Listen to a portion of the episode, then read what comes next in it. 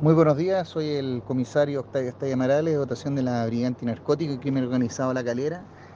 Bueno, el motivo de, este audio es para señalar respecto a una investigación que lleva a cabo esta brigada en conjunto con la Fiscalía de Análisis Criminal y Foco Investigativo Valparaíso.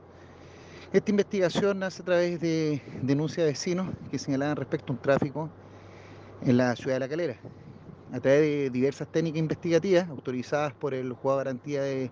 de la Ligua, se pudo establecer eh, la participación de seis personas, todas mayores de edad, las cuales comercializaban drogas en distintos puntos de la quinta región, tanto en la ciudad de La Calera como en el sector de La Ligua, sector La Ballena. Fue así que durante tres meses de investigación se logró acreditar los medios de prueba para lograr la detención de esta persona, la que se materializó el día 26 de abril del presente, logrando la detención de estas seis personas involucradas en el tráfico, además de incautación de crudiato cocaína, pasta base cocaína, cannabis sativa y ketamina, más conocida como TUSI, además de dos armas de fuego.